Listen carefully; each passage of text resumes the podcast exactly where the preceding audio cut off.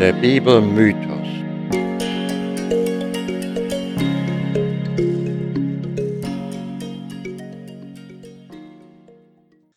Hallo und willkommen, liebe Hörerinnen und Hörer, zu unserer neuen Folge des Podcasts Der Bibelmythos ist das noch zu glauben. Nur heute werden wir nicht über die Bibel selber sprechen, dazu werde ich mich noch gleich erklären. Ich bin Peter, Betriebswirt und Soziologe und habe lange Jahre in Afrika als Verwaltungsleiter eines Missionshospitals gearbeitet. Und ich bin Christian, alter Freund von Peter. Und äh, mein Beruf ist Design und äh, Grafikdesign. Und ich interessiere mich sehr für Peters Bibelstudien. Ja, wie gesagt, äh, wie ich schon erwähnt habe eingangs, wir werden heute nicht über die Bibel selber sprechen.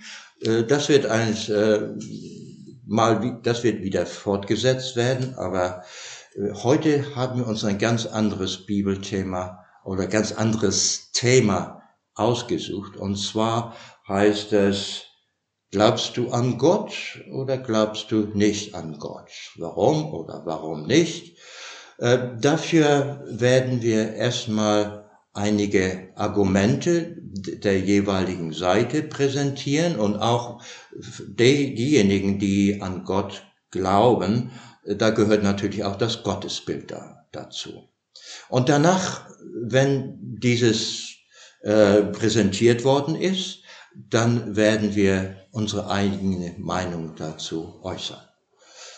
Gut, also ich fange mal an. Jetzt wird es, wird es nun Argumente für Gottes Existenz sein und die verschiedenen Gottesbilder. Ich präsentiere jetzt ein Autor, der heißt Peter Rosin, mein Gott, mein Glück. Der ist Journalist und der hat Theologie studiert. Seine Argumente gehen wie folgend. Erstens, Gottes Existenz ist ein Geheimnis, das der Mensch nie lösen wird. Rosin zitiert den jüdischen Philosophen und Mystiker Maimonides aus dem 12. Jahrhundert, der schrieb, je mehr ich weiß, was Gott nicht ist, desto mehr weiß ich von Gott. Zweitens, Rosine aber spricht von den lebendigen Erfahrungen, die er mit Gott macht und die sein Leben erfüllen in einer Beziehung zu dem allgegenwärtigen Geheimnis, das er Gott nennt. Drittens, er glaubt auch, dass in Jesus Gott sein Gesicht zeigt. Viertens, andererseits schreibt er auch, dass durch den Prozess des Verstehens, so zum Beispiel durch die Aneignung eines biblischen Textes, ich es Bedeutung produziere, was letztendlich dazu führt, dass ich gewissermaßen selbst Gott produziere. Man merkt, er spricht über das Christentum, nicht über andere Religionen. Fünftens, so wie es hier auch das Christentum verkündet, ist für Rosin Gott eine Kraft der Liebe, dessen Wirken das Universum durchdringt und die Welt in seinem Innersten zusammenhält. Sechstens, Gott kann nur gut sein. Das Böse kommt nicht von ihm. Aber was den Ursprung des Bösen und des Grauenhaftes betrifft, dafür gibt es keine letzte Erklärung. Siebtens, Rosin glaubt an die Existenz der Seele. Seine Überzeugung nach sind im letzten Hintergrund Materie und Geist nicht zu trennen. Gott ist für ihn eine Art geistige Energie, die das ganze Universum durchdringt und ordnet. Er untermauerte diesen Glauben mit den Berichten über Nahtoderfahrungen und Berichten von Patienten unter Hypnose. Patienten, die eine Nahtoderfahrung erfahren haben, bei Herzstillstand Erfahrung einer Art des Abspulens eines Lebensfilmes, eines Tunnel- und Lichterlebnisses, was begleitet ist von einem Zustand völliger Ruhe und Glückseligkeit. Man mag das so kritisieren, Geist setzt ein Gehirn voraus. Sauerstoffmangel im Gehirn vermag solche Hirnaktivitäten erzeugen. Es gibt allerdings auch Berichte von Patienten, die anscheinend losgelöst vom Körper sich von außen beobachtet hatten. B. Eine Patientin spricht unter Hypnose von einem früheren Leben in Ägypten und redet plötzlich in einer altägyptischen Mundart. Erweist dies die Existenz dieser Patientin in einem früheren Leben?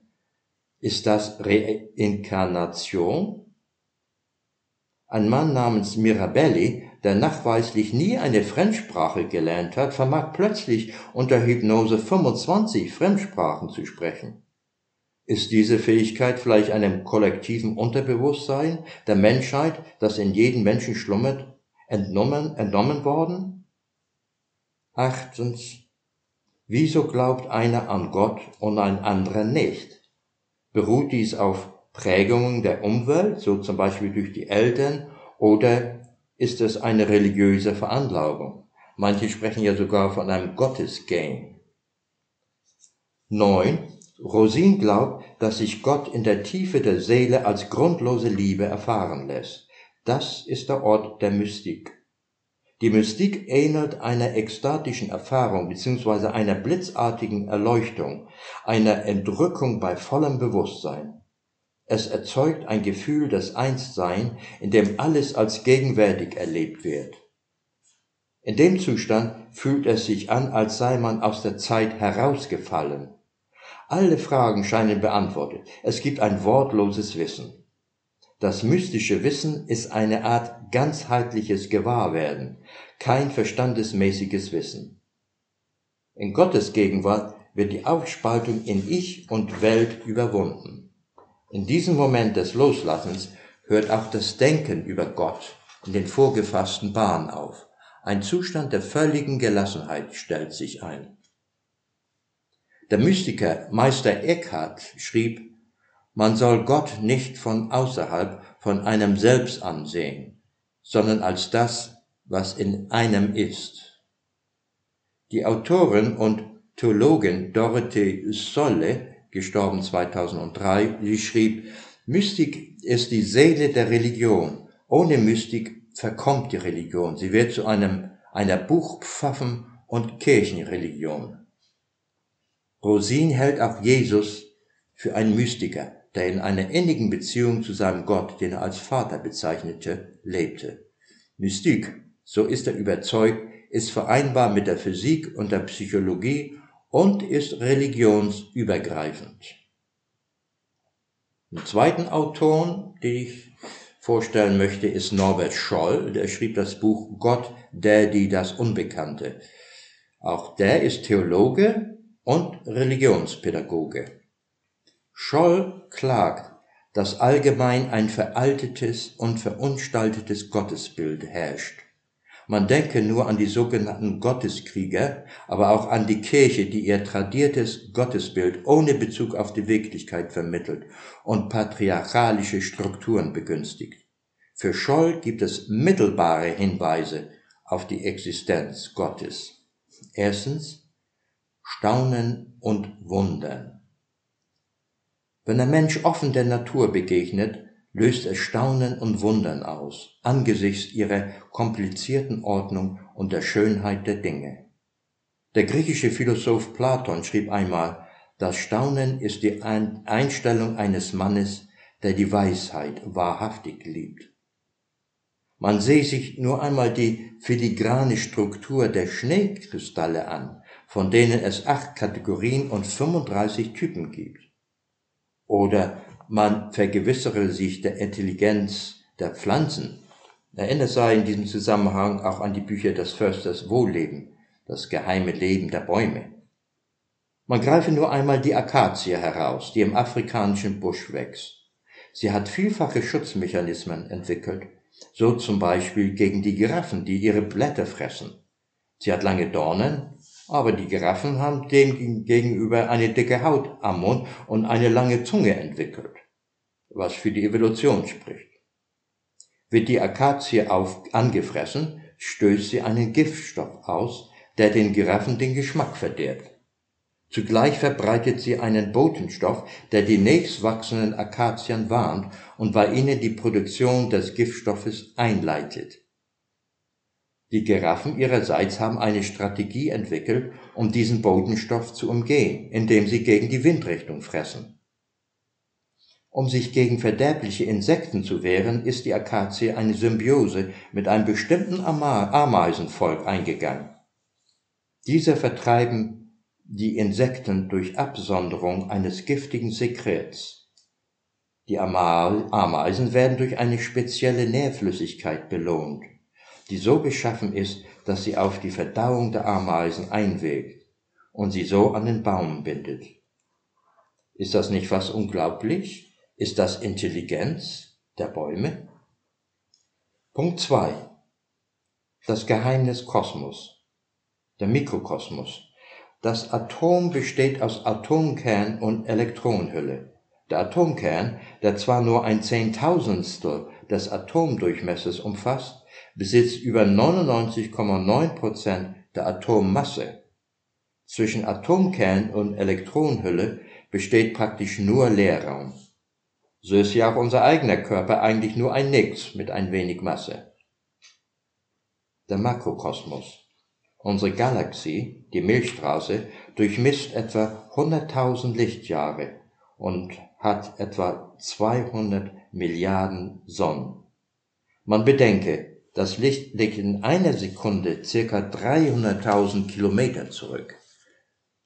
Wäre die Milchstraße auf einen Maßstab von 10 Kilometer zusammengeschrumpft, dann hätte unsere Sonne einen Durchmesser von 10 Millionstel Millimeter, kleiner als ein Virus.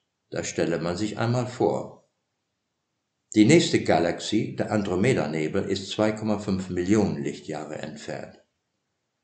Scholl folgert, der Kosmos existiert nicht notwendig. Da muss etwas sein, das nicht notwendig ist. Wir nennen es Gott. So meint Scholl. Dritter Punkt, der Urknall. Der Urknall ereignete sich vor etwa 13,8 Milliarden Jahren.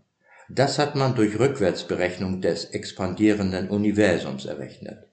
Zum Zeitpunkt des Urknalls war das gesamte Universum auf einen unglaublich winzigen Punkt zusammengepresst, in einem unvorstellbar dichten Etwas.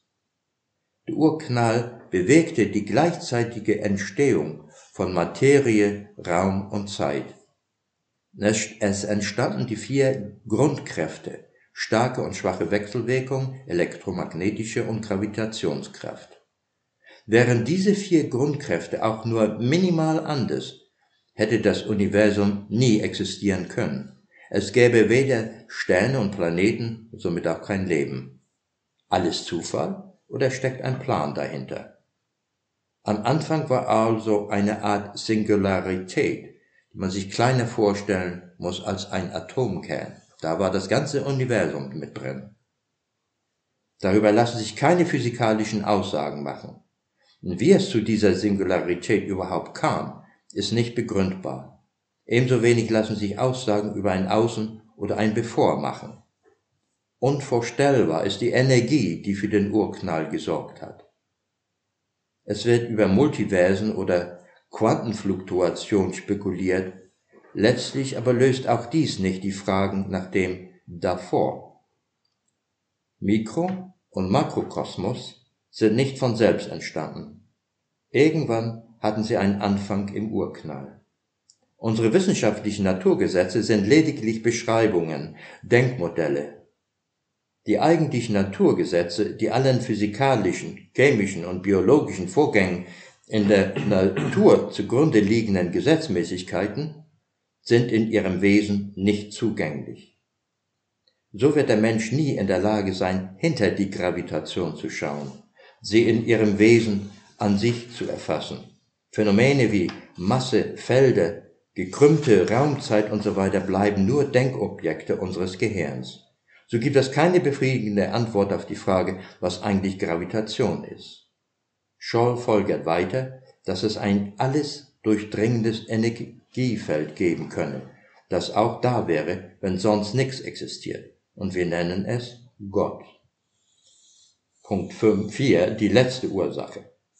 Schon die materiellen Funktionen unseres Körpers, wie das Zusammenspiel der Organe, die geheimnisvolle Welt unseres Gehirns, geben uns Rätsel auf. Immer wieder taucht auch die Frage nach dem Sinn des Lebens auf. Die empirischen Naturwissenschaften befassen sich mit der vorfindbaren Wirklichkeit. Die Theologie will das Eigentliche, was hinter der Wirklichkeit liegt, erfassen. Der Philosoph Spinoza aus dem 17. Jahrhundert glaubte nur an die Existenz einer Substanz. Einer Substanz. Gott und die Welt fallen für ihn zusammen. Eine Lehre, die man Panentheismus nennt. Dieser Lehre zufolge ist Gott in allem, doch Gott ist mehr als das Universum. Er ist die letzte Ursache, der Grund für unser Sein. Punkt 5. Die dunkle und die helle Seite. Woher kommt das Böse?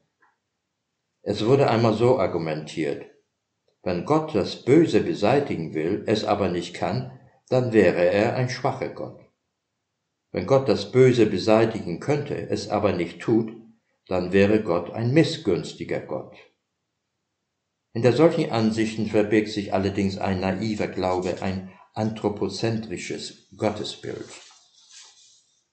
Als Übel in der Natur kann man ja nicht als Böses bezeichnen, sind solche Katastrophen wie Flut, Erdbeben oder Tsunami zu nennen.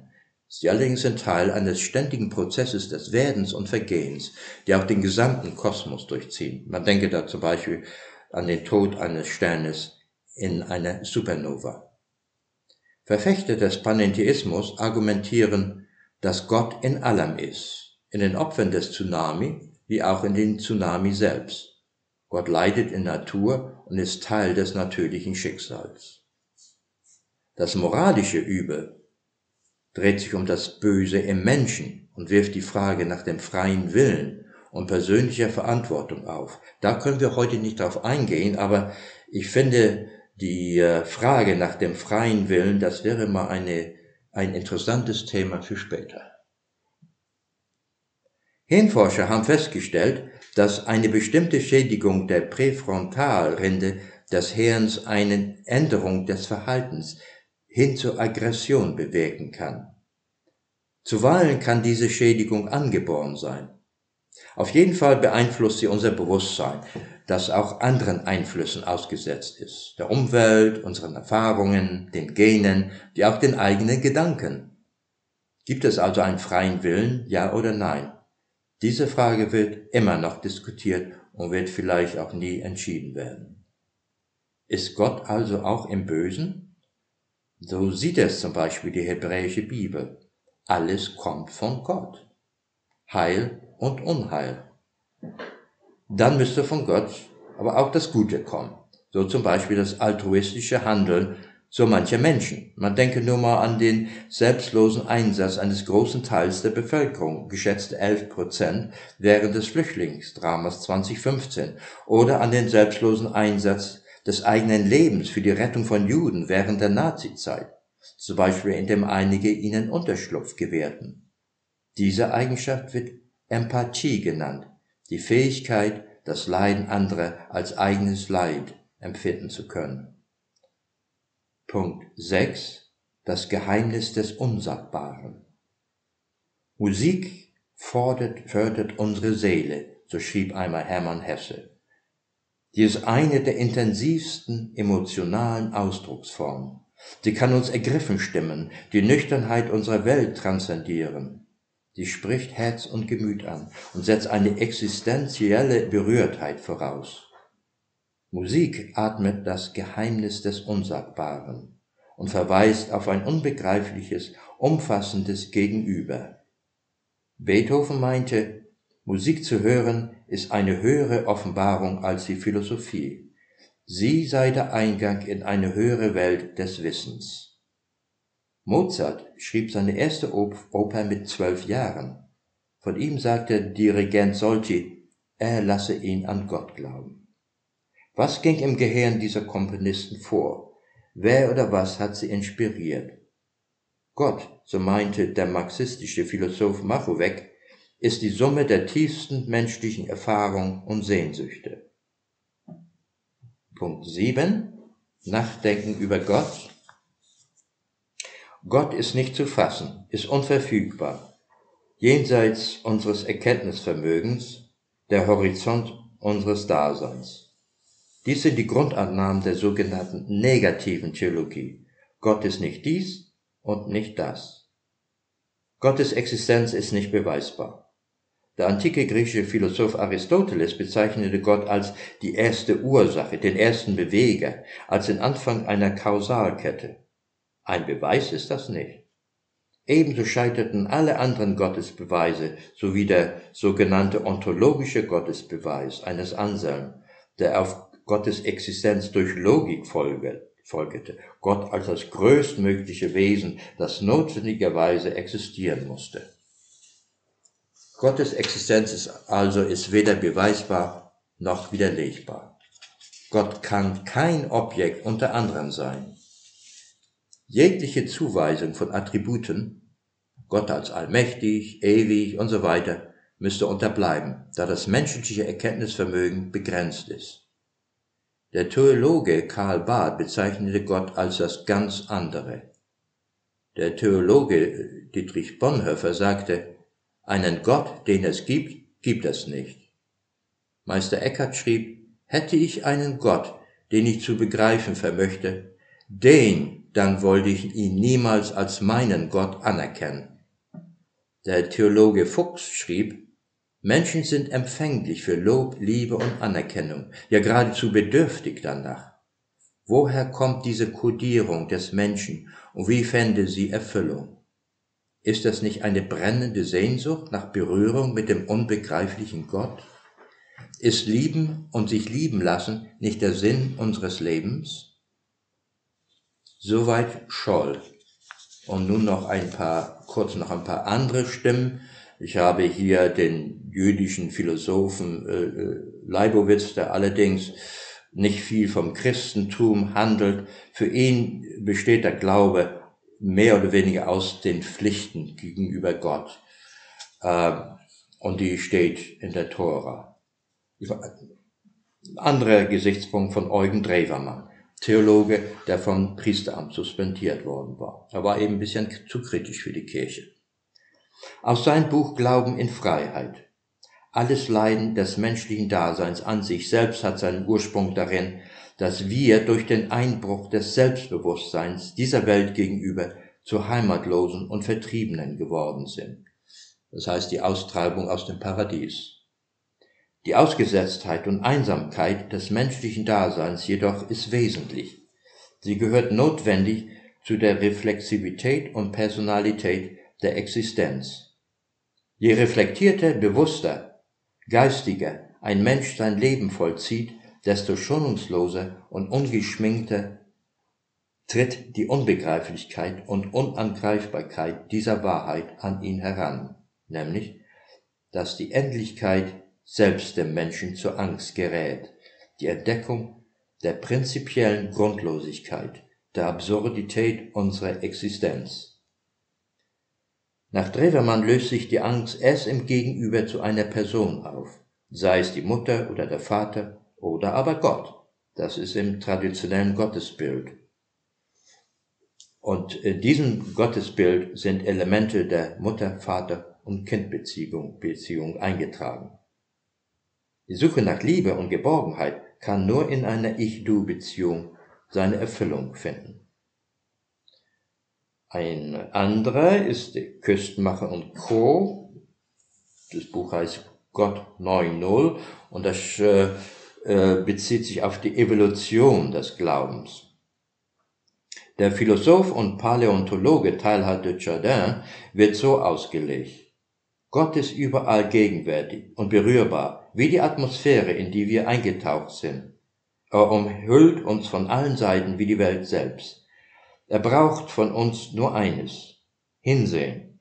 Gott ist aber auch umgekehrt zu einem gewissen Teil in die Dinge eingetaucht, indem er sich zum Element macht und indem er dann die Führung und den Plan dessen übernimmt, was wir heute Evolution nennen. Den Endpunkt der Evolution beschreiben die Autoren wie folgend. Die höchste Stufe der menschlichen Entwicklung wird das Einfühlungsvermögen noch einmal steigern. Eine unbegrenzte, mitfühlende Akzeptanz zeigen gegenüber allen Erscheinungsformen des Lebens. Dies im Streben, eine Versöhnlichkeit mit allen kosmischen Erscheinungsformen zu erreichen, geleitet vom Wehen des Geisteswindes aus Liebe zum Kosmos und allem, was darin atmet. Eine innere Transformation setzt ein, eine Bewusstseinserweiterung, die ihr Fundament in der Mystik hat. Die Mystik wiederum findet ihren Endpunkt in der Einheitsmystik. Dann gibt's noch einen Beitrag von äh, John A.T. Robinson, das ist ein englischer Bischof, der hat das Buch geschrieben Honest to God, das seinerzeit viel Aufregung äh, erregt hat. Auch er beschreibt die Liebe als Gott als die Liebe und damit als der Grund aller Existenz. Er kritisiert die Bibel und äh, sagt, dort erfahren wir Gott als eine Art Big Brother der alles weiß und alles beobachtet. So ist Gott nicht. Gott ist die Liebe und wer nicht liebt, kennt auch Gott nicht. Dann ist der Philosoph Volker Gerhard in Der Sinn des Sinns, der schreibt, der Glauben an Gott bietet sich allen an, denen das Selbst- und Weltvertrauen in den alltäglichen Dingen nicht genügt, der Glauben kann das fördern, stärken und versichern. Mit Gott erhält das Existenzsein in der Welt einen Sinn, der es uns erlaubt, sie wahrhaft ernst zu nehmen. Für ihn ist Gott eine Art Integral, der alles zusammenfügt, Mensch und die Welt. Und das Göttliche umschließt das Universelle im Individuellen der Person. Dieses Ganze sprechen wir dann als eine Art Person an. Dann Norbert Blüm, den kennen wahrscheinlich viele noch als einen ehemaligen Politiker. Der ist der Meinung, Gott ist grenzenlos, aber nicht definierbar. Er ist der Allumfassende. Außer ihm gibt es nichts. Das Ganze kann man ebenso wenig beweisen wie das Nichts ähm, Williges Jäger, ein Mystiker, Benediktiner und Zen-Meister, darauf werden wir später noch zurückkommen zum Schluss. Dann ein Streit um Gott. Ist Gott eine Form der Energie? Es waren dort äh, zwei ähm, Gegner, zwei Theologen, einmal der Klaus Peter Jöns, der, von dem wir Anfang schon gehört haben, für den ist Gott eine Form der Energie.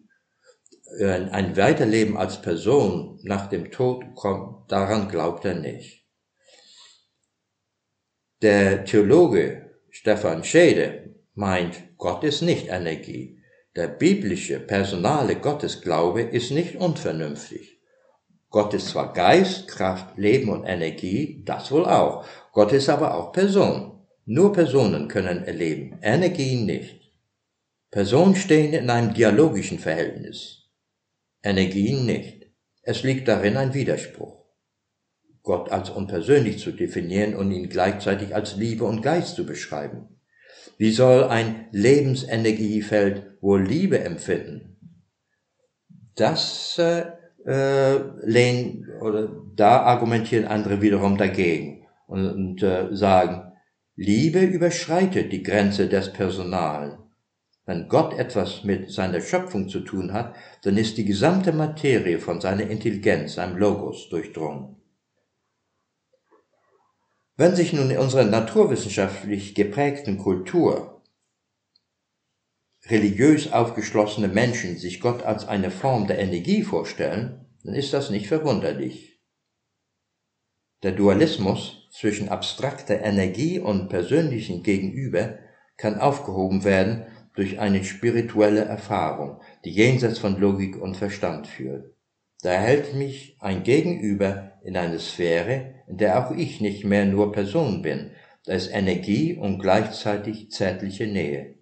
Diese Überlegungen führen letztendlich hin zur Mystik. Noch vielleicht einige kurze Bemerkungen über den personalen Gott, das traditionelle Gottesbild, wie er in der Kirche vermittelt wird, und Reaktion, wie Jugendliche heute darüber denken. Die Erzdiözese Köln hatte ein Projekt gestartet unter dem Titel Ich bedauere Menschen, die an Gott glauben. Ich bedauere Menschen, die an Gott glauben. Und haben äh, junge Menschen eingeladen, dazu Stellung zu nehmen. Da schreibt einer, ich hebe mir meine Energie für Sinnvolleres auf. Kurz. Hm. Ein anderer sagt, ich bedauere gläubige Menschen in gleichem Maße wie früher die christlichen Missionare in den Kolonien die gottlosen Eingeborenen bedauert haben. Ein anderes äh, äh, schreibt, in der Zwischenzeit bin ich überzeugter Atheist und glücklicher, als ich je als Gläubiger war. Nach meiner Überzeugung verlieren Gläubige zu leicht den Kontakt zur erkennbaren Wahrheit oder Wirklichkeit. Und ein anderer schreibt wiederum, wenn es einen Gott auf dieser Welt geben würde, warum vergewaltigt und misshandelt die katholische Kirche kleine wehrlose Kinder, die sich in keiner Weise schützen können? Und noch anders schreibt äh, dazu, Gott ist für mich ein menschliches Konstrukt. Und äh, noch ein anderes schreibt, weil das, was man Gott nennt, nur eine Idee ist, die dazu dient, Menschen in Abhängigkeit zu bringen, um die Kassen in den Kirchen klingen zu lassen. All das hört sich nicht sehr gut an für die Kirche. sehr kritisch. Und nun äh, bitte ich Christian, äh, den anderen Standpunkt, also den Standpunkt der Atheisten vorzutragen. Das passt ja ganz gut zu dem, was du eben über diese Umfrage berichtet hast. Äh, dass ähm, äh, Menschen offensichtlich immer weniger bereit sind, an Gott zu glauben. Was ich hier jetzt vortragen möchte, ist äh, etwas, was der äh, Philosoph Kurt Flasch in seinem Buch Warum ich kein Christ bin notiert hat. Flasch entstammt einer katholischen Familie. Von der Kirche fühlte er sich bedrängt, zeigte Interesse für den radikalkritischen Theologen Bultmann. Alles Dogmatische interessierte ihn nur historisch. Er war enttäuscht von der Haltung seines Dozenten in Bezug auf das Christentum und fragte sich manchmal, ob der Glaube nicht zuweilen den Verstand ruiniert. Sein Auszug aus dem christlichen Glauben hat wenig mit dem Zustand der Kirchen und viel mit ihrem Anspruch auf Wahrheit zu tun. Die Kirchen haben diejenigen, die ihrer Lehre widersprechen, bis ins 20. Jahrhundert hinein verdammt. Der christliche Glaube hat eine Geschichte voller Streit und Divergenzen. Ihr Glaubensbekenntnis erscheint wie mit Fußfesseln an die Vergangenheit gebunden, wie er sagt. Mit dem Einzug der Wissenschaft kam der traditionelle Glaube ein Glaubwürdigkeitsproblem, was das Desinteresse am Christentum in Westeuropa beförderte. Die historisch-kritische Forschung zerstörte die alten Gewissheiten über den Wahrheitsanspruch der Bibel, über Gott, über die Unsterblichkeit und die Seele. Selbst der Aussagen Jesu im Neuen Testament können wir uns nicht sicher sein. Flasch meint, es ist nicht zuletzt der Abscheu vor der heutigen Kirchensprache, die Menschen aus den Kirchen vertreibt. Einige der alten Kirchenlehrer begründeten ihren Glauben wie folgend. Augustinus von Hippo sagte, weil er die breite Zustimmung der Völker gewann. Martin Luther das Überzeugtsein von der Tatsächlichkeit von bestimmten Ereignissen wie Kreuzigung und Auferstehung. Thomas von Aquin Gott bestätige die Lehre durch Wunder wie die Auferstehung von den Toten und Heilungen. Schleiermacher gibt das Gefühl für seine Glaubensüberzeugungen an. Andere Beweggründe für den Glauben Religiöses Erlebnis. Gott wird als Gott der Liebe erfahren. Frage, wird Gottes Liebe nur den Gläubigen zuteil, denen der Himmel winkt, während die anderen in die Hölle wandern? Ist das, ist der ewige Höllenpein mit Gottes Liebe vereinbar? Sinn des Lebens. Einwand. Es ist anmaßend, alles nichtchristliche Leben als sinnlos darzustellen. Josef Ratzinger, der Papst Benedikt, Glaube als Sprung, als Wagnis in eine Situation der Ungewissheit. Frage, wohin und warum springen wir denn? Könnte der Sprung auch ins Leere gehen? Gnade, Gottes Gnade als Beweggrund zur Zustimmung, aber kann ich etwas glauben, nur weil ich es glauben will? Heutige Christen äußern vielfach Glauben aus Glaubensgehorsam auf eine rationale Rechtfertigung will man sich nicht einlassen. So auf Fragen, ob der Glaube vernünftig ist oder nicht. Man identifiziert sich mit seiner Gruppenzugehörigkeit. Die, die Überzeugungen anderer Christen und anderer Religionen werden ignoriert. Flasch kritisiert den Wahrheitsanspruch der Religion, hier das Christentum. Dieser übersieht dabei die Gewalt, die mit dem Vordringen des Christentums verbunden war. Man denke nur an die gewaltsame Religionspolitik der ersten christlichen Kaiser in Rom oder die Schwertmission eines Karl des Großen. Die Suche der Wahrheit sollte auf Basis der Vernunft vorangetrieben werden so hat man ja auch Glaubensüberzeugungen wie den Auszug der Israeliten aus Ägypten als irrige Annahmen entlarvt. Man nimmt ja heute auch nicht mehr die Erzählungen über Troja in der Ilias als historische Tatsachen an. Deswegen sind diese Erzählungen aber nicht wertlos, sondern ein Stück Weltliteratur. Wunder oder Weissagungen wie in der Weihnachtsgeschichte sind lediglich fromme Legenden. Wunder erzählte man sich in den antiken Gesellschaften gehäuft. Die Auferstehungsgeschichte Jesu gehörte zu den zweifelhaften Erzählungen, wird sie doch ganz unterschiedlich von den vier Evangelisten präsentiert. Über Gott. Der Glaube an Gott hat an Plausibilität verloren. Um die Welt heute zu erklären, bedarf es keines Gottes mehr. In der Bibel hat Gott einen Wandel durchlaufen, von einem Gott, der noch im Garten Eden spazieren ging, zu einem kriegerischen, rachsüchtigen und eifersüchtigen Gott, bis hin zu einem mehr und mehr vergeistigten Gott, zu einem Gott der Liebe wie bei Jesus. Versuche der Philosophen und Theologen, Gottes Existenz rational zu belegen, schlugen alle fehl.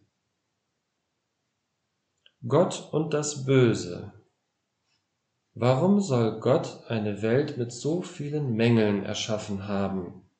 Die Ausrede der Theologen, Gott habe das Schlechte nicht gewollt, überzeugt nicht. Denn dann wäre ja Gott nicht der Herr der Welt. Der Theologe von Akin meinte, dass Gott eben die Welt mit starken Kontrasten ausgestattet hat, was den Reiz und die Spannung des Ganzen erhöhe.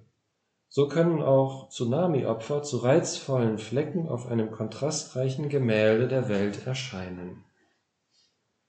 Die Lehre von der Erbsünde. Sie ist ein Versagen Evas, so die Theologen, sie erst, sie erst habe den Tod in die Welt gebracht. Flasch fragt sich, haben etwa auch die Säugetiere von dem falschen Futter gefressen? Das Elend der Welt mag uns durch den Verweis auf das Jenseits trösten. Manche Theologen argumentieren mit dem Hinweis, dass mit Jesu ja Gott am Kreuz gestorben sei, dass Gott mit seiner Schöpfung leidet. Erlösung. Wovon? Von der Errichtung eines Gottesreiches auf Erden, so die ersten Jünger. Herabkunft des himmlischen Jerusalem auf Erden die Offenbarung. Wiederkunft Jesu auf bestimmte Zeit verschoben. Erlösung durch Aufstieg der Seele in den Himmel. Erlösung durch Glaube an Jesu sündenbefreiten Tod am Kreuz, Loskauf, Jesus als Lösegeld, ermöglicht durch Jesu Blutopfer. Und die nicht an ihn glauben, landen in der Hölle. So heißt es in Johannes 3, Vers 16. Denn also hat Gott die Welt geliebt, dass er seinen eingeborenen Sohn gab, damit alle, die an ihn glauben, nicht verloren werden, sondern das ewige Leben haben. Und die katholische Kirche betont, dass es außerhalb ihr kein Heil gibt. Flasch gibt zu, dass auch die Nichtexistenz Gottes nicht zu beweisen ist und bezeichnet sich somit als Agnostiker. Er sieht sein Leben auch ohne Gott nicht als sinnlos an und schreibt, ich habe Gott gesucht und nicht gefunden. Er fühlt sich freier, vor allem im Reden, denn es wird kirchlicherseits keine Korrektheit mehr von ihm erwartet und er schließt, ich lebe und arbeite in Heiterkeit. Jetzt haben wir noch ein bisschen vom Philosophen André Comte Spontville. Der schrieb in dem Buch Woran glaubt ein Atheist? Folgendes. Erstens, was ist Religion? Comte bezeichnet Religion als eine spirituelle Gemeinschaft mit moralischen Grundsätzen, Bekenntnissen und Riten. Manche Religionen wie der Taoismus oder der ursprüngliche Buddhismus beinhalten noch nicht einmal den Glauben an einen Gott. Sie ähneln eher einem System von Weisheiten. Als Comte seinen Glauben verlor, verzeichnete er dies als einen Gewinn, denn es ermöglichte ihm einfacher, offener, klarer und besser zu leben. Er verlor die Angst vor Strafe zur Verdammung in der Hölle, was einem die Freude am Dasein vergällt. Die Vernunft beruhigt. Er verlor die Angst vor dem Tod. Comte räumte allerdings ein, dass der Verlust eines Angehörigen stärker empfunden wird. Es gibt ja keinen Trost, aber die Trauerarbeit mindert mit der Zeit den Schmerz des Verlustes. Er verlor die Kommunion. Der gemeinsame Glaube sorgt für eine starke Gruppenbildung, ermöglicht Gemeinschaft. Der Atheist sucht bindende Werte wie Freiheit, Gerechtigkeit und Menschlichkeit. Muss man wirklich einen, an einen Gott glauben, so fragte sich Comte, um Aufrichtigkeit besser zu finden als Lüge, Mut besser als Feigheit, Großzügigkeit besser als Egoismus, Zärtlichkeit und Mitgefühl besser als Grausamkeit, Gerechtigkeit besser als Ungerechtigkeit und Liebe besser als Hass? Der Nihilismus und die Barbarei. Die Nihilisten glauben an nichts. Sie kennen nur Gewalt, Egoismus, Verachtung und Hass. Sie sind Gefangene ihrer Triebe und Unbildung. Dies ist eine Freiheit zur Zügellosigkeit. Comte gibt keine Beispiele. Seine Erklärung ist zu pauschal. Nihilisten generell als triebhaft und ungebildet zu bezeichnen, stimmt nicht. Der Philosoph Nietzsche zum Beispiel war ein Nihilist. Allgemein sind Nihilisten von der Sinnlosigkeit des Daseins überzeugt. Die Barbarei der Fanatiker. Diese, wie die religiösen Fanatiker, haben ihre festen Überzeugungen. Sie bersten geradezu vor Gewissheit, Enthusiasmus und Dogmatismus. Sie halten ihren Glauben für Wissen und würden jederzeit für ihn sterben oder töten. Was bleibt nach der Religion? Nihilismus wäre ein Zustand des Grauens. Es bedarf der Kultur, der Fantasie, der Begeisterung und Kreativität. Unsere jüdisch-christlichen Werte liefern ein Fundament dafür. Tugenden wie Barmherzigkeit, Toleranz, Gerechtigkeit und Freiheitsliebe werden gepflegt. So bezeichnet sich Comte auch als einen christlichen Atheisten. Wenn man seinen Glauben verliert, so argumentiert er, verliert man ja nicht plötzlich all seine Werte und wird unmoralisch. Comte umreißt seine Vorstellungen wie folgend. Das Leben sollte im Hier und Jetzt geführt werden. Der Weise lebt in der Gegenwart. Die Hoffnung auf ein besseres Leben im Jenseits macht uns nur unzufrieden. Die Abwesenheit von solcher Hoffnung lässt uns mehr gelassen werden und macht uns frei für das Handeln, für Wissen und Freude. Wer nicht hofft, kann nicht enttäuscht werden.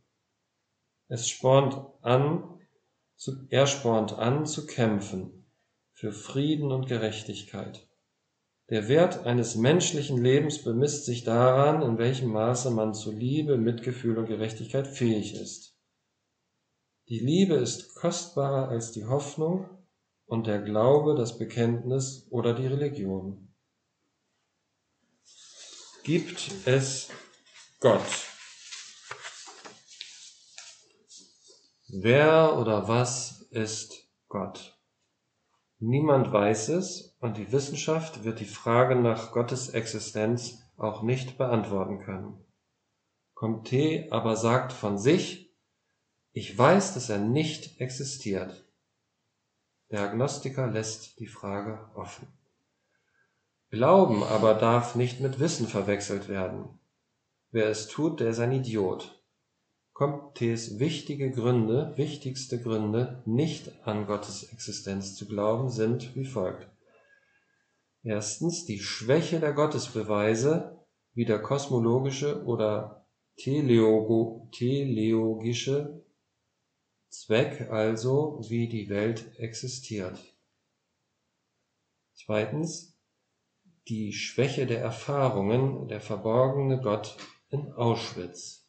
Drittens das Übermaß des Bösen.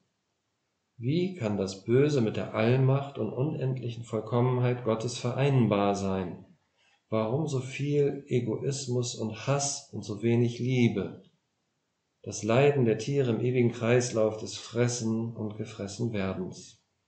Viertens, das Mittelmaß der Menschen. Je mehr ich sie kenne, desto weniger kann ich an Gott glauben zu viel Nichtswürdigkeit, zu viel Eitelkeit. Als Abbild Gottes erscheint der Mensch lächerlich und furchterregend. Und doch hat der Mensch großartige Leistungen vollbracht. Man denke an die technischen Errungenschaften oder an Künstler wie Mozart oder Michelangelo. Es gibt also Licht und Schatten. Comte hätte es lieber, wenn auch er an Gott glauben könnte, an einen, der für Friede und Gerechtigkeit sorgen würde und der Liebe in ihren, und der Liebe ihren angemessenen Platz gebe. Doch dies ist eine Illusion, ein frommer Wunsch. Spiritualität ohne Gott.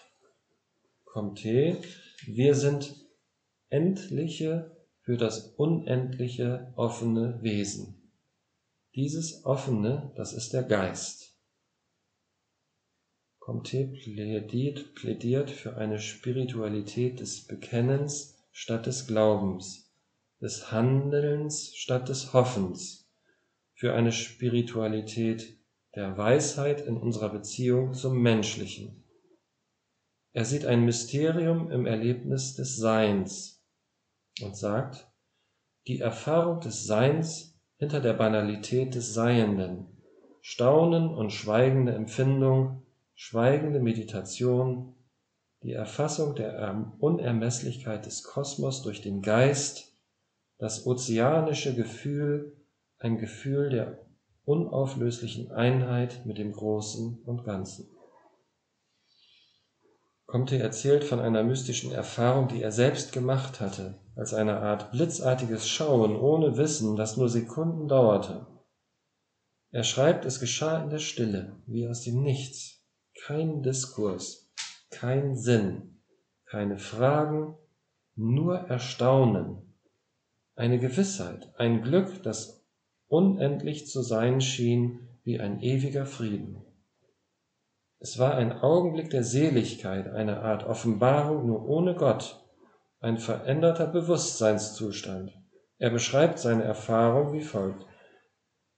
Ein Mysterium, auf einmal schien alles wie neu. Evidenz, alle Fragen aufgehoben, nur noch Sein. Fülle, kein Begehren und Erhoffen mehr. Einfachheit, Aufhebung der Dualität zwischen Ich und Selbst zwischen Ich und Welt. Aufhebung der Zeit, nur noch das Jetzt. Gelassenheit, Befreiung von der Angst, nur noch wunschloses Glück. Annahme, Aufhebung von Werturteilen wie gut und schlecht, nur noch Erkenntnis, befreit von allem Vorgefassten und alten Gewissheiten. Comte hatte ein mystisches Erlebnis. Mystik ist für ihn ein Zustand, in dem das Ego nicht mehr ist, nur noch Bewusstsein und Körper existieren. Es bleiben Ruhe, Frieden und die Erinnerung an ein ewiges Glück. Nur für das Ego gibt es eine Hölle und für den Geist ein Himmelreich. Ist das Ego, das Ich, überwunden, fehlt auch Gott nicht mehr. Alles ist ewig, alles ist wahr aber man ist nur ausnahmsweise in der Ewigkeit. Doch die Erfahrung hilft, den Alltag zu bestehen und den Tod zu akzeptieren.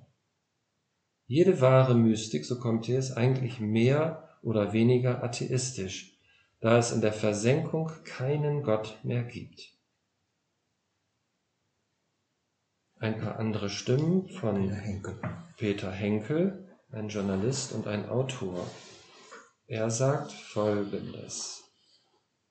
Gott ist eine Projektion der Menschen, wir haben ihn nach unseren Wünschen ausgestattet.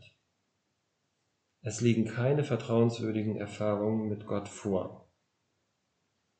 Wo war Gott in der großen Menschheitskatastrophe, in den Kriegen, in Auschwitz, als Millionen Menschen ihren Tod fanden? Die Bibel ist nicht das Wort Gottes, Sie enthält zu viel Ungereimtes, Fiktionen und historische Unwahrheiten. Die religiöse Basis beruht auf einer Fiktion. In der Bibel steht nicht, was Gott über die Menschen denkt, sondern was die Menschen über Gott denken. Die Religion entspricht dem Bedürfnis der Menschen, Erklärungen für das Unverständliche zu suchen. So entstanden Geister und Götter, dessen Ursprung dann bald vergessen wurde. Gott existiert mit hoher Wahrscheinlichkeit nicht, weil aus einem vollkommenen Schöpferwesen eine unvollkommene Schöpfung nicht hervorgehen kann. Vielleicht ganz zum Schluss noch ein Zitat von Hermann Hesse. Wo nie gezweifelt wird, da wird auch nicht richtig geglaubt. Ja,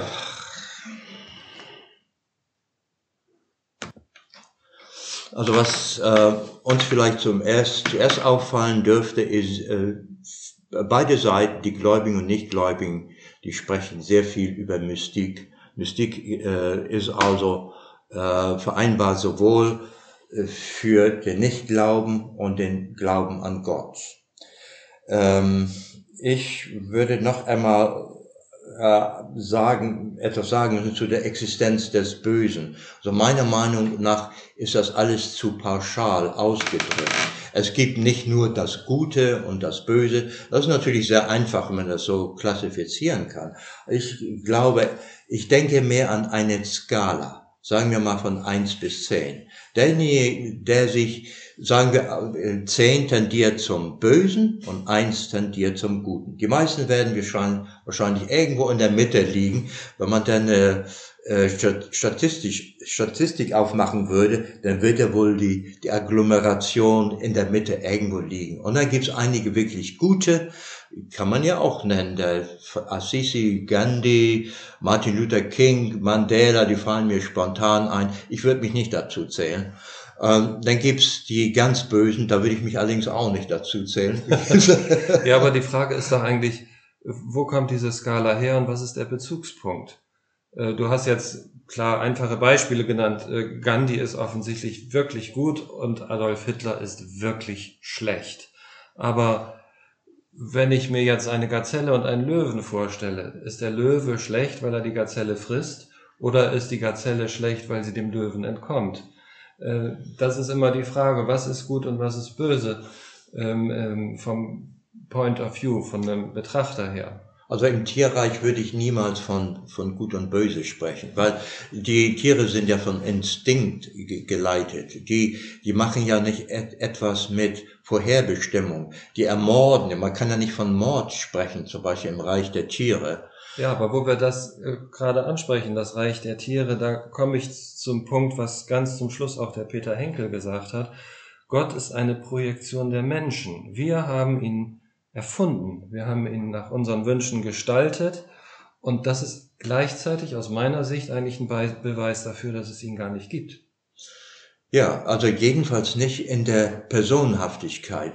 Das habe ich mir auch schon lang abgeschminkt. Ich, ich muss natürlich äh, dazugeben, dass ich früher auch Gott mir eher als eine Person vorgestellt habe. So ist es ja uns traditionell auch eingebläut worden. So haben wir es in der Kirche gehört, so haben wir es in den in den Bibelkreisen so ist es vorgetragen, aber das Pendel hat sich verändert. Wenn man jetzt die, die ganzen Lesungen, die ja eigentlich nur so als Hintergrund äh, äh, wirken sollten, wenn man sich die nochmal vergegenwärtigt, keiner stellt sich wirklich noch Gott als eine Person vor, als eine, eher als eine Energieform.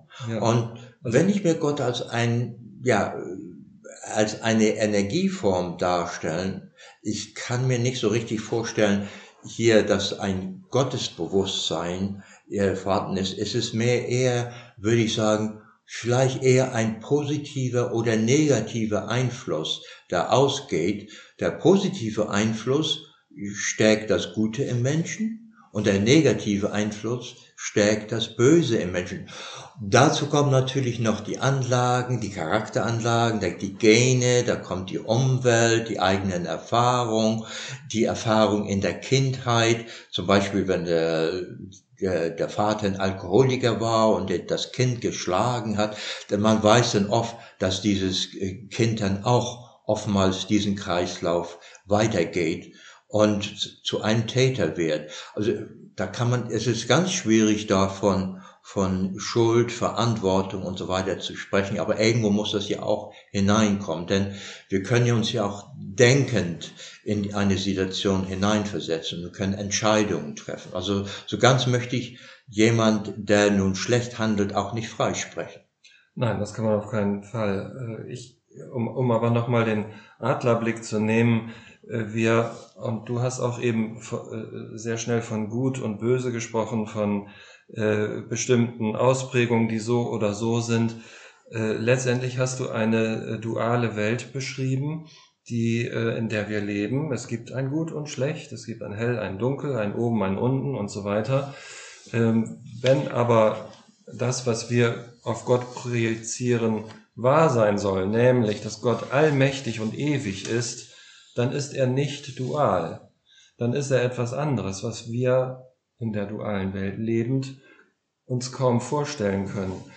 Deswegen bin ich auch der Meinung, dass Gott eben gar keine Person sein kann, weil indem wir ähm, ihn als Person oder als etwas wie eine Person uns vorstellen, ähm, äh, behaupten wir, dass er über uns steht, dass er eine übergeordnete Macht ist oder so. Und äh, das alles widerspricht der Idee der Ewigkeit. Und äh, daher glaube ich auch, Gott ist irgendetwas wie eine Energie. Ich würde sogar sagen, wir müssen vermeiden, ihn oder es mit ihn oder es oder auch mit Gott zu bezeichnen. Ähm, ich habe gedacht, man könnte vielleicht behaupten, Gott ist eine immerwährende äh, ein immerwährender Strom von Werden und Vergehen. Und wenn ich immer sage, dann meine ich einen äh, Prozess, der keinen Anfang und kein Ende hat. Ähm. Vielleicht sollten wir da wirklich bei den Williges Jäger mal hineinhören. Da hat sich nämlich so ähnliche Gedanken gemacht. Er ist, er ist einer der vorragenden Mystiker, äh, unserer Zeit. Er schreibt über Materie. Materie ist geronnener Geist, sagt die Quantenphysik. Das Fundament unseres Wesens ist nichts Materielles, sondern ein lebendiger Urgrund, den wir rational nicht begreifen. Es gibt keine Materie, sondern nur ein Gewebe von Energien, dem durch intelligenten Geist Form gegeben wird. Die Wirklichkeit ist keine Wirklichkeit der Dinge, Zahlreiche Wissenschaftler der Moderne zeigen die Vereinbarkeit von Spiritualität und Wissenschaft auf und erkennen den instrumentalen Charakter des Intellektes, der nur ein begrenztes Bild von, von der universalen Wirklichkeit geben kann. Ja, das äh, erkennen Sie an. Wir haben eine sehr äh, begrenzte Vorstellung von der Wirklichkeit. Auch der Vorphysiker Eisenberg lehnt das Konzept der dualen Wirklichkeit ab. Und Max Planck, ein anderer Physiker, schreibt, das Universum hängt im umfassenden Sinne innerlich zusammen. Alle Teile sind auf quantenphysikalischer Ebene aufeinander bezogen und untrennbar verbunden. Ihm zufolge gibt es eine Urkraft, die alles bewegt und zusammenhält. Auch Atomkerne bestehen demnach nur aus Lichtquanten und Schwingungen. Dahinter steht eine Wirklichkeit, die rational nicht zu begreifen ist. Das Fundament dieser Wirklichkeit ist demnach nicht das, was uns als Materie erscheint, sondern ein lebendiger Urgrund, der unsere Personalität kreiert und übersteigt. Er spricht überhaupt nicht mehr von Gott, das ist, er spricht jetzt von dem lebendigen Urgrund, die alles umgreift, von dem wir ein Teil sind. Genau, äh, das bedeutet, äh, dass es äh, uns gleichzeitig gibt und nicht gibt. Also wir sind eine temporäre Ausprägung dieses ewigen, sich wandelnden Urgrundes und äh, wir manifestieren uns äh, als Peter und als Christian und wir sitzen an etwas, was manifestiert ist als Tisch und fallen nicht um, weil wir auf manifestierten Stühlen sitzen. Aber das alles sind nur Momentaufnahmen in einem ewigen Prozess. Und äh, ich würde sogar noch weitergehen, dass in diesem ewigen Prozess, wenn er wirklich ewig ist, alles irgendwann passiert. Und äh, deswegen äh, sind wir gerade hier, weil wir in diesem ewigen Prozess gerade passieren.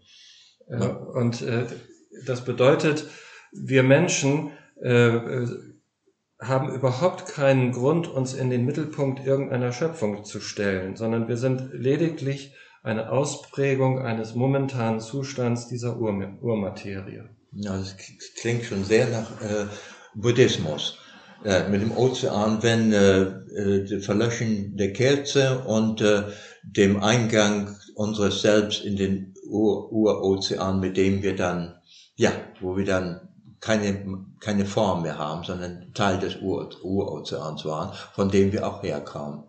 Ja, wenn du Buddhismus äh, sagst, äh, dort äh, in, äh, sagen wir mal allgemein in, in, in Indien gibt es ja die Methode der Meditation und äh, äh, der Versuch, über die Meditation äh, in Kontakt zu treten zu dieser Urmaterie oder zu diesem Urzustand. Und das haben wir hier vorhin auch gelesen. Wo habe ich es denn? Äh, da hat jemand äh, das anschaulich beschrieben. Jetzt bin hm. ich nicht so schnell. Na, vielleicht kann ich, der, äh, du kannst es ja mal suchen. Ich, ich kann nur sagen, äh, ich habe selbst eine mystische Erfahrung gemacht. Das wird dich vielleicht überraschen. Das, das, äh, das liegt aber schon sehr viele Jahre zurück, ähm, also bestimmt 30 Jahre. Aber ich kann, alles, was wir hier über Mystik geredet haben, der Atheist und der Theist haben das etwa sehr gleich beschrieben, die, mhm. die Erfahrung.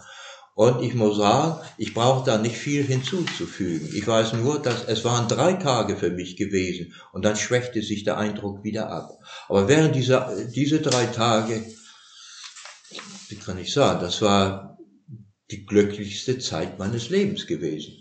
Ich glaube, ich weiß, was du meinst. Ich hatte tatsächlich auch äh, ein was? mystisches Erlebnis. Allerdings dauerte meins nur eine halbe Sekunde oder so. Ich weiß es hm. nicht. Äh, das war äh, in, in einem äh, Wellness-Urlaub, kann man fast sagen, wo ich das Meditieren trainiert habe und in einem Zustand gelandet bin, der genau das war, was hier beschrieben wird. Ein Zustand, in dem ich mich nicht mehr als ich selbst wahrgenommen habe, nicht mehr als getrennt von allem. Ich habe nicht mehr Glück und Unglück, Liebe und äh, Leid empfunden, sondern eine unendliche Glückseligkeit. Und äh, leider nur eine halbe Sekunde. In ja. dem Moment, wo das Gehirn anfing, das wahrzunehmen, war es schon verschwunden. Ja, bei mir dauert es drei Tage. Fantastisch. Ja, das war ein fantastisches Erlebnis. Als, äh, wie gesagt, mal, ich kann das nur jedem Menschen wünschen. Das, das wandelt ein, das prägt sich ein ein, denn man erinnert sich immer wieder an, äh, daran, wie das gewesen war. Man wünscht sich da wieder zurück, aber man kann sich da nicht hineinwünschen mehr. Das, das passierte, ohne dass ich danach gefragt habe. Das kam einfach so. Ja. Ganz wahrscheinlich war ich völlig innerlich ruhig gewesen. Daran kann ich mich an, an etwa erinnern. Es war ein sehr, es war auch eine Zeit des Fragens gewesen. Ich war noch ziemlich neu in der Mission gewesen. Ich war, ich bin ja nun nicht unbedingt als ein ein Theist äh, äh, bei der Mission eingestiegen, ähm, sondern ich hatte viele Fragen, war sehr skeptisch. Aber äh, dieses Fragen, die muss, das muss irgendetwas in mir aufgerührt haben. Und dazu kam dann ein, äh, ein Zustand der inneren Ruhe und das muss das, ist das, das irgendwie bewirkt haben. So stelle ich mir das heute vor. Du bist beschenkt worden ja. äh, von einem Gefühl, äh, das du möglicherweise durch jahrelanges Üben und Nachforschen wiedererlangen könntest. Und ja. äh, letztendlich ist ja deine Bibelforschung vielleicht auch einfach nur äh, der Versuch, annähernd an dieses Gefühl wieder ranzukommen. ja, würde ich mal sagen, also wenn ich, wenn ich jetzt drei, drei Jahre Bibelforschung betreibe und dafür drei Tage belohnt wird mit einer mystischen Erfahrung, dann lohnt sich der ganze Einsatz dafür. Selbst diese halbe Sekunde, die ich. Das ist besser als sechs richtige im Lotto. Absolut. Hm. Ähm, weil es, äh, es, es erlöst einen von allem, was uns im Strampeln äh, des Alltags so belastet. Hm, hm, hm. Ja, äh, das, äh, wenn man sich vergegenwärtigt, was die Autoren sagen über Materie, das ist ja im Grunde genommen keine Festigkeit in dem Sinne ist, wie wir das so vermeiden glauben, sondern dass alles nur Schwingungen sind, dann ist, kann man so auch vielleicht auch sagen, dass Materie und Geist, ist ja auch gesagt worden, äh, in etwa äh, nur äh, prinzipiell ausdifferenziert wird, aber in Wirklichkeit aus dem gleichen Urgrund kommt und Wirklichkeit das Gleiche ist nur eine andere Form, aus der, aber aus dem gleichen Stoff besteht. Ja, nicht nur das gleiche, sondern, sondern dasselbe, um spitzfindig zu sein. Also hm. äh, möglicherweise, wenn das stimmt, was äh, die Quantenphysiker äh, sagen, wenn Materie gleichbedeutend mit Schwingung ist, dann kann alles alles sein. Und äh, dann löst sich wirklich jede Form auf und äh, jede Zeit äh, und äh, alle Abläufe ähm, das wäre fantastisch. Da können wir aber auch einen Bogen zur Bibel wieder ähm, schlagen, weil in der, Geschöpfungs, äh, in der Schöpfungsgeschichte steht ja drin, am Anfang war das Wort. Hm. Was ist ein Wort? Hm. Ein Klang. Hm. Was ist ein Klang? Es ist eine Schwingung. Ja. Also vielleicht haben die, die das damals geschrieben haben, eine äh, instinktive Wahrheit ausgesprochen. Eine Inspiration gehabt. Genau. Ja. Somit ist die Bibel also doch ein fantastisches Werk, wenn man all die Grausamkeiten mal. Ich, äh, ich habe ja argumentiert, genau wie Elias, es ist ein Stück Weltliteratur. Man soll das nicht so einfach abtun, wie das manche Atheisten tun, wie, wie der Richard Dawkins, den ich mit, mit einem gewissen Abscheu gelesen habe, mhm. der Gotteswahn. Das ist zu einseitig, äh, es ist keine Kritik mehr, es ist nur eine Verurteilung und das finde ich nicht richtig. Es gibt da Gutes und es gibt Schlechtes. Man muss beide Seiten sehen. Ja, man muss vor allen Dingen anerkennen, dass ein literarischer Stoff so viele Jahrhunderte, vielleicht Jahrtausende überdauert. Hm. Das ist nicht jedem Buch geschenkt. Also es muss in diesem Buch etwas drin sein, was die Menschen in allen Zeiten fesselt. Äh, und äh, damit meine ich nicht, was die Kirche daraus gemacht hat. Ich bin wirklich, ehrlich gesagt, ein ziemlicher Kirchenkritiker, denn ich glaube, dort wird Glaube benutzt, um Macht über Menschen äh, auszuüben. Das hat für mich nichts mit Gott oder mit Glauben zu tun, sondern das ist eine, eine machtpolitische, wirtschaftliche Tätigkeit. Ähm, womit ich nicht sagen will, dass die Akteure in den Kirchen alle äh, diese Idee im Kopf haben, sondern viele wirken auf eine sehr mitmenschliche und äh, glaubenskonforme Art. Da kann ich mal diesen äh, Weisen, von dem vielleicht einige gehört haben, Krishnamurti, der 1986 verstarb, der als der größte spirituelle Führer des 20. Jahrhunderts bezeichnet wird. Der, der hat Vorträge gehalten. Da wurde von der sogenannten Theosophischen Gesellschaft erzogen als der neue Messias. Das hat er aber später abgelehnt äh, für sich und äh, hat die Organisation, die nur für ihn gegründet war, wieder gelöscht. Er ist dann durch die Welt gezogen als eine Art moderner Wanderprediger, hat Vorträge gehalten, die sind aufgezeichnet worden, als Bücher verkauft, dadurch sind seine Reisen und sein Lebensunterhalt finanziert worden. Aber der spricht äh, ganz anders als in der Kirche, der hat immer die Leute in einen Dialog involviert. Es war immer Fragen und Antworten, hat immer die, die Leute aufgefordert, was denkst du über dieses und jenes? Oder oder aber stell mir Fragen und ich versuche die zu beantworten. Ich fand, da, da entsteht eine stärkere Bindung, als wenn man nur immer ein, ein Sermon hört, da hört äh, in, in der Kirche und äh, es ist noch eine gewisse Entfremdung. Da ist der Priester oben und hier unten da verharren die Gläubigen. Er hat ja, glaube ich, sogar gesagt, glaubt mir nicht. Hat er gesagt, äh, richtig. Und äh, das ist, finde ich, eine Grundvoraussetzung für Glauben, weil äh, Glauben ist etwas, was in einem entstehen muss, in einem Vertrauensprozess und nicht in einer Top-Down-Situation, äh, wo jemand sagt, was man zu tun hat. Ja, er ist, er, er sagt, die Wahrheit ist ein unwegsames Land. Und es gibt keine Pfade, die zu ihr hinführen, keine Religion, keine Sekten. Er sagt, das ist mein Standpunkt, den ich absolut und bedingungslos vertrete. Die Wahrheit ist grenzenlos. Es soll keine Organisation gegründet werden, die die Menschen auf einen bestimmten Pfad führen und nötigen. Er spricht darin eben über äh, Religion als organisierten Glauben und er meinte dieses Dogmen, die Rituale, all das spaltet in, in der Tat die Menschen und und so vieles davon liegt dem ganzen Unheil dieser Welt zugrunde. Das ist eine, eine, äh, eine seiner Aussagen. Ja, eine sehr kluge Aussage, wenn man bedenkt, wie viele Kriege und äh, Opfer durch Glauben zu beklagen sind, mhm. durch Glaubensfragen, weil der eine sagt, äh, mein Glaube ist besser als deiner. Ja. Was er, äh, Krishnamurti, offensichtlich ähm, wollte, war, dass jeder seinen eigenen Weg findet, ohne den Weg des anderen zu verurteilen. Ja, das ist wahr. Jeder ist aufgefordert zum selbstständigen Denken. Genau, und äh, natürlich ist es schwierig, ähm, äh, dann in, so, in der Suche nach Glauben zu vermeiden, dass man Glaubensbrüder findet auf seinem Wege. Äh, ich bin nicht so vertraut mit Krishnamurti, ob, ob äh, das auch gegen sein Konzept sprach oder nicht. Denn äh, in der Gemeinschaft liegt ja schon auch eine Kraft. Aber ähm, er meint wahrscheinlich, eine machtausübende Gemeinschaft sei zu vermeiden.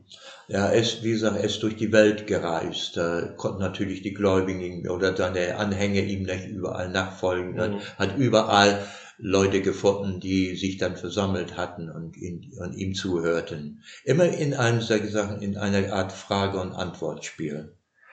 Naja, ähm, äh, was mir noch, noch einfällt, äh, ähm, es war ja gesagt worden, eins, was äh, ein unserer Theologen überzeugte, ist dieses ähm, das Staunen und Wundern über den Kosmos und äh, die, äh, das, das Leben überhaupt. Ich muss sagen, ich muss ich fühle das auch, wenn ich Dokumentarfilme sehe über, ähm, sehen wir häufig, äh, sagen wir über das Meer, die Korallen, die bizarren Fische, Vögel, die wie wir kaum wissen, wie die Tausende von Kilometern genau den Punkt wiederfinden, wo sie einmal aufgebrochen waren. Oder die Lachse, die Hunderte oder vielleicht sogar Tausende Kilometer zurücklegen und obwohl sie überhaupt gar kein richtiges Gehirn haben und die trotzdem dorthin finden, wo sie äh, als Jungtier entsprungen waren einmal. Und wenn man sich das alles ver vergegenwärtigt, die Millionen von Arten, die, äh, die es gibt, es, es gibt auch bei mir staunen und wundern. Und trotzdem muss ich sagen, ähm, es, die meisten der Arten, die heute existieren, die gab es ja früher, anfangs nicht. Es ist ja immer eine Weiterentwicklung, eine Evolution hin in Bezug auf zunehmende Komplexität gewesen. Die Säugetiere, die hatten sich äh, erst nachdem die Dinosaurier vor etwa 65 Millionen Jahren ausstarben, es entwickelt und dann später der Mensch. Da spricht ja davon, dass der Mensch ja gar nicht zu Anfang erschaffen worden war. Dass äh, die meisten Arten, die damals Anfang des Lebens existierten, heute nicht mehr existieren. Ja, das spricht dafür, dass alles ein immerwährender Prozess ist. Prozess ist, ja. Und äh, das äh, steht ja auch äh, hier in dem Text von Williges Jäger, äh, was Max Planck gesagt hat. Das Universum hängt im umfassenden Sinne innerlich zusammen. Alle Teile sind auf quantenphysikalischer Ebene aufeinander bezogen und untrennbar verbunden. Und ähm, das beschreibt ja auch das, was du eben gesagt hast, die äh, gesamten Zusammenhänge unseres äh, äh, Kosmos, unserer Natur, sagen wir mal hier auf der Erde, wie äh, die Jetströme in der Atmosphäre und der Golfstrom im Meer das Klima beeinflussen und bestimmte Lebensformen bewirken, wie äh, letztendlich ähm, äh, äh, Tier Zusammenhänge, der eine frisst den anderen oder äh, auch die Schneeflocke, die so kristalline Formen entwickelt, auf wunderbare Weise ineinander fassen wie Zahnräder. Äh, das ist das, was wir auf unserem Planeten sehen, aber das Gleiche wird auch außerhalb des Planeten zu betrachten sein. Äh, die Gestirne, ähm, die Milchstraßen, die Spiralnebel sind alle ineinander in einer Beziehung und in einem immerwährenden Prozess. Ja, man kann das natürlich endlos weiter diskutieren, aber ich, ich frage mich, ob unsere Hörer noch dabei sein will. Das ist jetzt schon weit über eine Stunde. Das äh, ist Die so Konzentrationsfähigkeit lässt nach.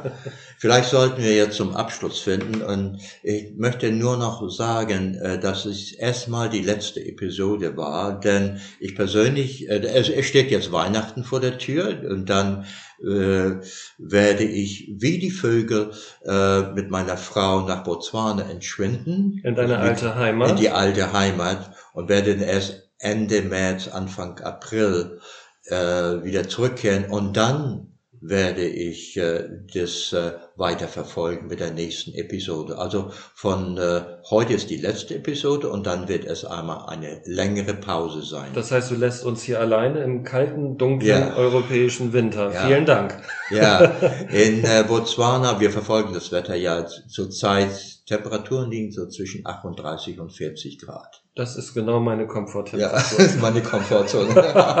Jedenfalls freuen wir uns darauf, all die Kleider wieder wegwerfen zu können und wieder wirklich sich frei zu fühlen. Dann euch beiden viel, viel Spaß, gute Reise, kommt heile wieder und äh, bis nächstes Jahr. Ja, danke, danke sehr.